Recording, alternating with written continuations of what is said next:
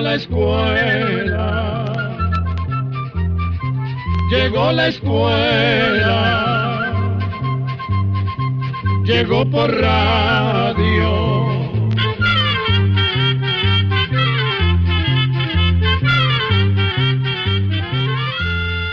El Instituto Centroamericano de Extensión de la Cultura presenta su programa Oigamos la Respuesta.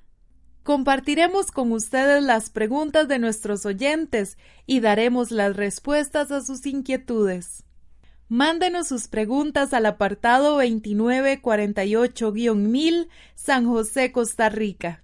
También puede enviarnos sus preguntas al correo electrónico isq.org o encuéntrenos en Facebook como Oigamos la Respuesta. O llámenos por teléfono código de área 506, número 2225-5338 o 2225-5438. Hace algún tiempo recibimos una carta en la que se nos preguntaba si todavía existía el famoso volcán Monte Pelado, que en el año 1902 mató a 40.000 personas. Muchos de nuestros oyentes están interesados en la historia de esa tragedia. ¿Cómo fue que sucedió? Ya que es bastante interesante conocer los detalles de aquel terrible suceso. El Mar Caribe es en realidad una parte del Mar Atlántico y, por lo tanto, se puede llamar indistintamente Mar Caribe o Mar Atlántico. Si nos paramos en la costa del Atlántico y miramos hacia el este, no veremos más que agua y cielo. Si pudiéramos caminar 125 kilómetros a pie, necesitaríamos para ello más o menos dos días. Al cabo de estos dos días, continuaríamos viendo solo agua a nuestro alrededor. Esto es, desde luego, una suposición, porque no podemos andar a pie por el agua. Pero pongamos esta comparación para poder tener una idea de las distancias. Si en lugar de dos días camináramos un mes entero, sin descansar y siempre hacia el este, llegaríamos por fin a una bella isla que se llama Martinica. En un barco este viaje se puede hacer en tres días. En la isla viven muchos franceses y también mucha gente de color. En una bahía queda la ciudad llamada San Pedro. A los ocho kilómetros de San Pedro se levanta el macizo de un volcán. Tiene 1350 metros sobre el nivel del mar. No es realmente muy alto, ya que no alcanza ni la mitad de la altura del volcán Irazú en Costa Rica. A través de cientos de años este volcán estuvo inactivo, estuvo quieto. Pero bien sabemos que hay volcanes que parecen muertos, pero que realmente solo están inactivos por algún tiempo. ¿Por cuánto tiempo? Eso nadie lo puede decir. En el momento menos pensado pueden volver a su actividad.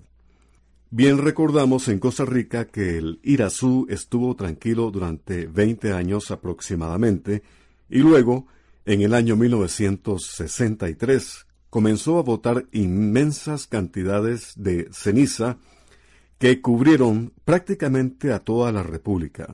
Ahora está nuevamente tranquilo. Lo mismo era lo que sucedía con el volcán de la isla de Martinica. Este volcán o ese cerro se llama Monte Pelao. En el año 1902, sus colinas, sus faldas estaban cubiertas por potreros y bosques. Muchas personas iban a pasear a las orillas del cráter para admirar las bellezas de ese lugar y la vista sobre la isla. El cráter del volcán era una laguna de un color azul, tenía aproximadamente 350 metros de profundidad. Para poder darle la vuelta a la laguna había que caminar más o menos dos kilómetros y medio. Como esta laguna estaba exactamente en el cráter, se tenía la seguridad de que el volcán estaba cerrado. estaba taponeado. De no ser así, el agua se hubiera escurrido hacia las profundidades. La chimenea que comunica el cráter con el interior de la Tierra se había taponeado con piedras, ceniza y lava fría. Esa chimenea de los volcanes se mete dentro de las rocas y baja y baja hasta llegar a profundidades inmensas, hasta llegar a donde las piedras y las rocas ya están derretidas por el gran calor que hay en esas profundidades. Esa pasta de piedras derretidas se llama magma. El magma forma desde luego gases que buscan una salida. Llega el tiempo en que los gases son tantos y la presión es tan fuerte que por fin rompen la corteza de la Tierra ahí donde es más débil. Entonces salen con gran presión, lanzando a veces diversos materiales a las alturas. Esto es lo que sucede cuando un volcán está en erupción. A veces un volcán bota solamente cenizas, otras veces lava hirviendo. Esta lava está formada por piedras derretidas, por piedras líquidas y ardientes. A veces también lanzan agua caliente. Pero, ¿de dónde viene esta agua? Ya que en aquellos calores se secaría. Son generalmente las aguas de la lluvia que penetran en la tierra y van formando una especie de lagunas encerradas. Con la erupción del volcán se revientan estas lagunas y el agua sale en forma de vapor. Todo esto que les hemos contado lo sabían los habitantes de la ciudad de San Pedro en la isla de Martinica. Pero el monte Pelado tenía cientos de años de estar tranquilo y nadie temía que fuera a ser repentinamente una erupción. Realmente parecía muerto. En ese tiempo, o sea, en el año 1902, vivían en la ciudad de San Pedro treinta mil habitantes. La ciudad era muy bella, tenía muchas iglesias bonitas y también una catedral. Había conventos y escuelas y un puerto visitado por muchos barcos. En abril de 1902, un grupo de personas fue a pasear al cráter. Notaron que de la laguna se levantaban vaos que tenían un olor desagradable. Pero nadie le dio importancia a esto. ¿A quién le va a extrañar que un volcán suelte gases malolientes? Esto es algo muy corriente. Pero veinte días después comenzó a caer una lluvia suave de ceniza sobre la ciudad. Ese mismo día, la isla fue sacudida también por un fuerte temblor. Dos días después, el monte pelado lanzó más ceniza y algunas piedras. Muchas personas fueron entonces a visitar el cráter y contaban que de sus profundidades salían ruidos fuertes y atronadores. El gobierno se reunió entonces para considerar si sería conveniente sacar a los habitantes de San Pedro. Pero el volcán se volvió a tranquilizar y el gobierno decidió que era mejor esperar. El peligro pasaría completamente. Realmente no es fácil evacuar una ciudad de treinta mil habitantes. ¿A dónde se va a ir a meter toda esa gente? ¿Quién quiere abandonar su casa, sus animalitos y sus plantas?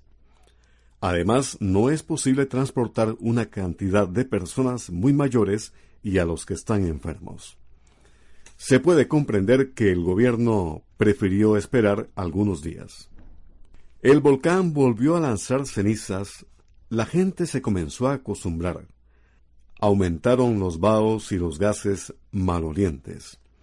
Algunas mujeres con sus niños se fueron a vivir a otras partes. Las personas que tenían sus fincas en las faldas del monte Pelado vinieron a refugiarse a la ciudad, pensando que ahí tal vez estarían más protegidos. Quiere decir que los habitantes de la ciudad más bien aumentaron.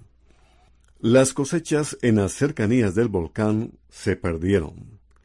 La ceniza estaba compuesta de piedras molidas y quemadas, pero también de azufre, de ácido sulfúrico. Las plantas que no habían muerto por la cantidad de ceniza que había caído comenzaron a envenenarse. El ganado no quería comer lo poco que aún quedaba y hubo que sacarlo a otras regiones. Así terminó abril de 1902. El 7 de mayo se escuchó de pronto un ruido inmenso que salía del cráter. Nubes negras salían a gran velocidad del monte pelado, y en la punta de las nubes se veían dos llamas inmensas. El olor a azufre se hizo intenso. Las cenizas que botó entonces eran tan venenosas que hasta envenenaron las aguas del mar. Miles de peces muertos yacían en las costas o flotaban sobre las aguas. Ahora sí se comenzó a asustar la población de San Pedro. Pero todos tenían la esperanza que después de esta fuerte erupción, el monte pelado se había de tranquilizar. El gobierno se volvió a reunir nombró a varias personas mayores de gran experiencia y que tenían algunos conocimientos sobre las actividades del volcán, para que dijeran qué era lo que había que hacer.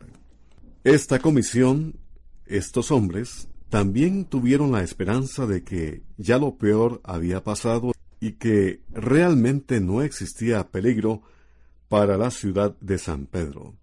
Después de discutirlo varias horas, decidieron que el Monte Pelado no era en este momento un peligro para la ciudad, para sus habitantes, y que nadie debía de preocuparse. La cúspide del cerro siguió envuelta en nubes negras y, de cuando en cuando, se veían rayos que se levantaban del cráter. También lanzaba el volcán bombas de lava. En la noche se veía el cielo iluminado encima del volcán. El día 8 de mayo, muchas personas se habían dirigido a las faldas del volcán y contemplaban ahí las erupciones. En el puerto había varios barcos.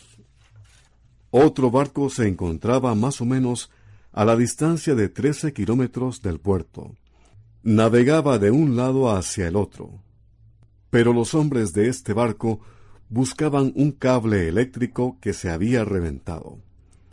Era un cable de telégrafos. En tierra firme, estos alambres o cables están tendidos en torres o postes y comunican un lugar con el otro. En el mar se colocan simplemente en el fondo. Muchos de estos cables cruzan los mares y comunican un puerto con otro. Sucede a veces que un cable de estos se revienta. Puede ser a causa de un temblor o un maremoto. Cuando esto sucede, los gobiernos mandan barcos especiales a buscar el cable, a que lo saquen de ahí, donde está reventado, y lo vuelvan a reparar. Esto era lo que estaba haciendo ese barco que se encontraba a trece kilómetros de distancia del puerto de San Pedro en la isla de Martinica. Faltando exactamente ocho minutos para las ocho de la mañana, sucedió algo espantoso, y los hombres que se encontraban en ese barco creyeron que había llegado el fin del mundo. El monte pelado se reventó y dejó salir una inmensa nube negra que se levantó a gran velocidad. Inmediatamente después se oyó una fuerte explosión y salió una segunda nube negra del cráter. Pero ésta, en lugar de coger para arriba, como la primera, se movía hacia abajo, en dirección hacia la ciudad y hacia el mar. Adentro de la nube se veían cruzar rayos y algunas partes se iluminaban por instantes de un color blanco intenso. Sucede que, por la fricción, por el roce tan fuerte que hay de la ceniza, la nube se carga de electricidad y lanza rayos. tal como las nubes de agua. Siguió pues esta nube negra a gran velocidad y en silencio hacia la ciudad. A lo sumo tardaría tres segundos para cruzar los ocho kilómetros que separaban el cráter del puerto. Los hombres en el barco permanecían aterrados y en silencio.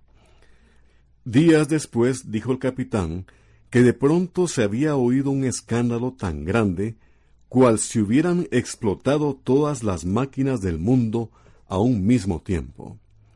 Del barco vieron todavía cómo algunas personas corrían hacia la costa y se lanzaban en el mar. Pero luego todo lo tapó la nube negra. Los barcos que estaban en el puerto comenzaron a arder. Solo dos levantaron las anclas y pudieron huir mar adentro. Estos dos y aquel que estaba arreglando el cable fueron los únicos que se escaparon de la tragedia. Sin embargo, aún ahí el calor era intenso. En uno de los barcos hubo veintidós heridos por quemadas y también algunos muertos. Piedras ardientes caían sobre la ciudad y todo lo que podía arder levantó llamas. Así fue la terrible explosión del Monte Pelado. La presión que había en las profundidades de la tierra se hizo tan fuerte que los gases y la lava buscaron con violencia una salida. Pero en la isla no existía solo la ciudad de San Pedro. Miles de personas vivían y viven aún hoy en día en lugares más alejados del volcán. Estas personas no se dieron cuenta al principio de la tragedia que había sucedido. De otro puerto mandaron un barco a que trajera noticias y cómo les estaba yendo en la ciudad de San Pedro.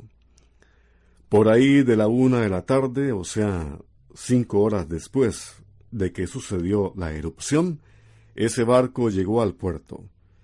Con espanto vieron los tripulantes que en lugar de la ciudad solo se veían un montón de escombros humeantes.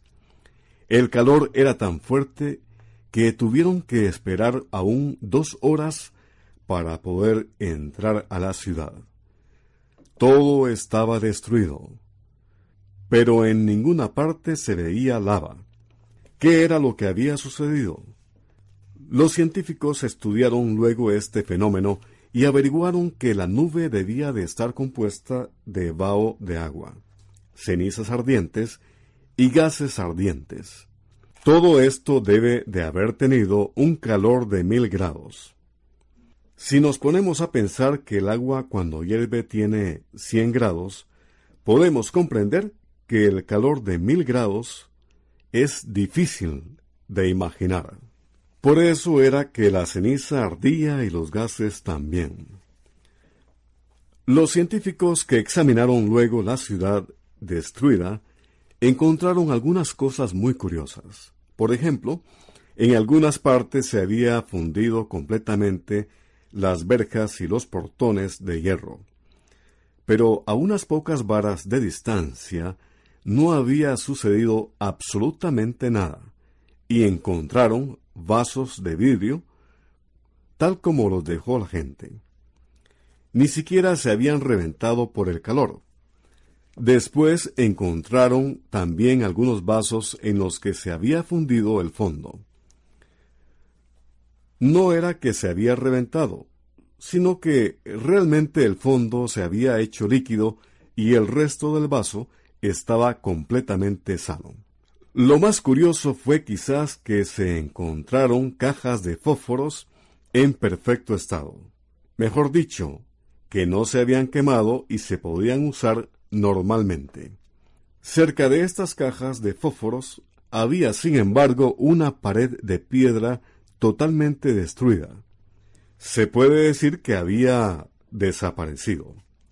Hasta el día de hoy nadie puede explicarse estos fenómenos que sucedieron. Todas las personas y todos los animales murieron. Decimos todos pero realmente no fue así. Después de tres días, las autoridades que habían venido a enterrar a los muertos oyeron de repente unos gritos muy débiles, pidiendo auxilio. Venían del lugar donde antes estaba la cárcel. Inmediatamente se pusieron a excavar y encontraron a un hombre que aún vivía. Este hombre era un prisionero que estaba condenado a muerte porque había cometido un asesinato. Lo iban a matar en los próximos días. Justamente esta persona, a quien los hombres habían condenado a muerte, fue el único que salió con vida de esta terrible catástrofe. El calabozo era un hueco profundo hecho en la tierra. No tenía ni siquiera una ventana. Solamente en la puerta había un pequeño hueco para que entrara algo de aire y por eso fue que este hombre se salvó. Días después encontraron también otras dos personas con vida, pero estaban tan heridas que murieron pocas horas después. Quiere decir que aquel prisionero fue el único sobreviviente de los treinta mil habitantes que poblaban la ciudad de San Pedro. Pero después de esta erupción, aún no se tranquilizó el monte pelado, y en los meses siguientes lanzó nubes parecidas que destruyeron algunos pueblos pequeños. Y así sucedió que murieron aproximadamente cuarenta mil personas en ese año por causa de las erupciones del volcán. El volcán mismo cambió su forma. Aquella bella laguna azul desapareció completamente y lo más curioso es que el monte mismo, el cerro, se hizo más bajo. Con la tremenda explosión volaron por los aires pedazos del cerro. En cambio, del centro del volcán se levanta aún hoy en día una columna de piedra. Está compuesta de lava que se enfrió y endureció. Esta columna tiene 11 metros de grueso y 52 metros de altura. Pero lo que sale por encima del cráter son apenas 15 metros.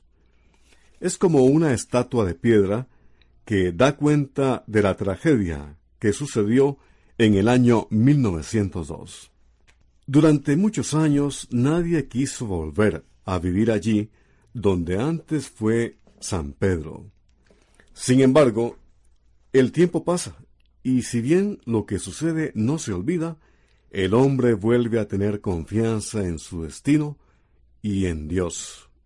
Y hoy en día ya se ha formado nuevamente una pequeña ciudad, ahí mismo en San Pedro. Desde entonces el volcán ha permanecido completamente tranquilo. Nunca más se volvió a oír ni a ver nada. Pero nadie puede decir lo que sucede en las profundidades de la tierra. Los hombres han inventado muchas armas para defenderse de muchos peligros. Hemos aprendido a construir casas estables que nos defiendan contra la lluvia y contra el viento. Los científicos han hecho grandes descubrimientos. El hombre trata de dominar la tierra y, sin embargo, siempre puede suceder una desgracia. Una desgracia para la que el hombre aún no tiene defensa. Y con esto, amigos, hemos llegado al final de nuestra charla de hoy, contándoles la historia de la erupción del Monte Pelado. Control de conferencia 223 y así llegamos al final del programa del día de hoy. Los esperamos mañana en este su programa Oigamos la Respuesta. Mándenos sus preguntas al apartado 2948-1000 San José, Costa Rica. También puede enviarnos sus preguntas al correo electrónico icq.org o encuéntrenos en Facebook como Oigamos la Respuesta o llámenos por teléfono, código de área 506, número 2225-5338 o 2225 5438.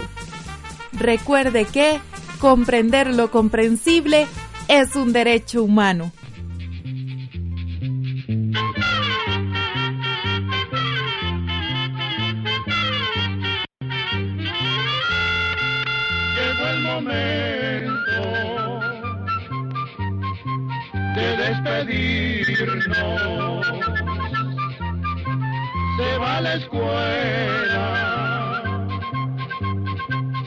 Va cantando